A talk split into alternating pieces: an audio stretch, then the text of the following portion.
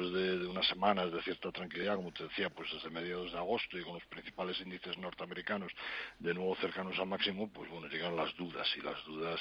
llegan desde un punto de vista económico y eh, creo que también desde un punto de vista eh, político. Llevamos hablando de política ya mucho tiempo, desde hace, desde hace muchos meses, ¿no? Eh, bueno, tenemos esta semana China está cerrada durante siete días por su fiesta nacional, está a la espera del comienzo de una nueva ronda de negociaciones comerciales y para mí sigue siendo la, clave de todo.